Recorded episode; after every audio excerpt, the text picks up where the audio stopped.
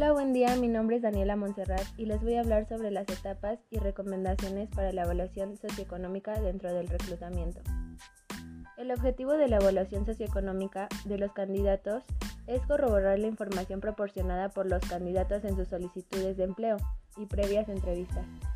Asimismo, se indica que uno de los beneficios de esta práctica es la personalización y humanización del proceso de selección.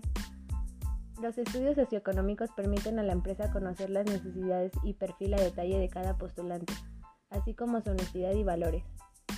Es una investigación para la verificación de datos de los candidatos que han pasado los filtros previos dentro del proceso de reclutamiento y selección. Por lo regular se contrata a empresas externas para obtener resultados más eficientes. Sin embargo, es necesario valorar algunas posturas con respecto a llevarla a cabo, dado de que algunas personas la consideran intimidatoria invasiva. Revisemos la metodología que sigue para comprender mejor sus propósitos, así como las ventajas y desventajas que presenta.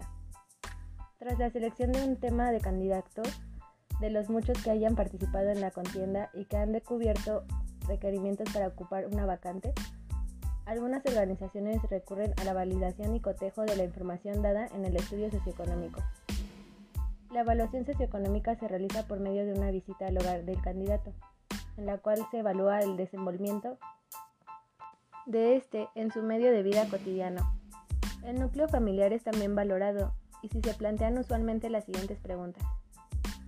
¿Con quién vive el candidato? ¿Cuáles son las ocupaciones de los miembros de hogar? ¿Cuántos dependientes tiene? ¿Cuál es el ingreso percibido versus el requerido para la manutención del hogar? ¿Quiénes aportan en la integración de este ingreso?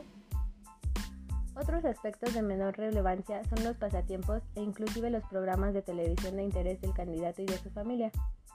Dicho lo anterior, es lógico suponer por qué algunos casos esta investigación se interpreta como invasiva e incómoda.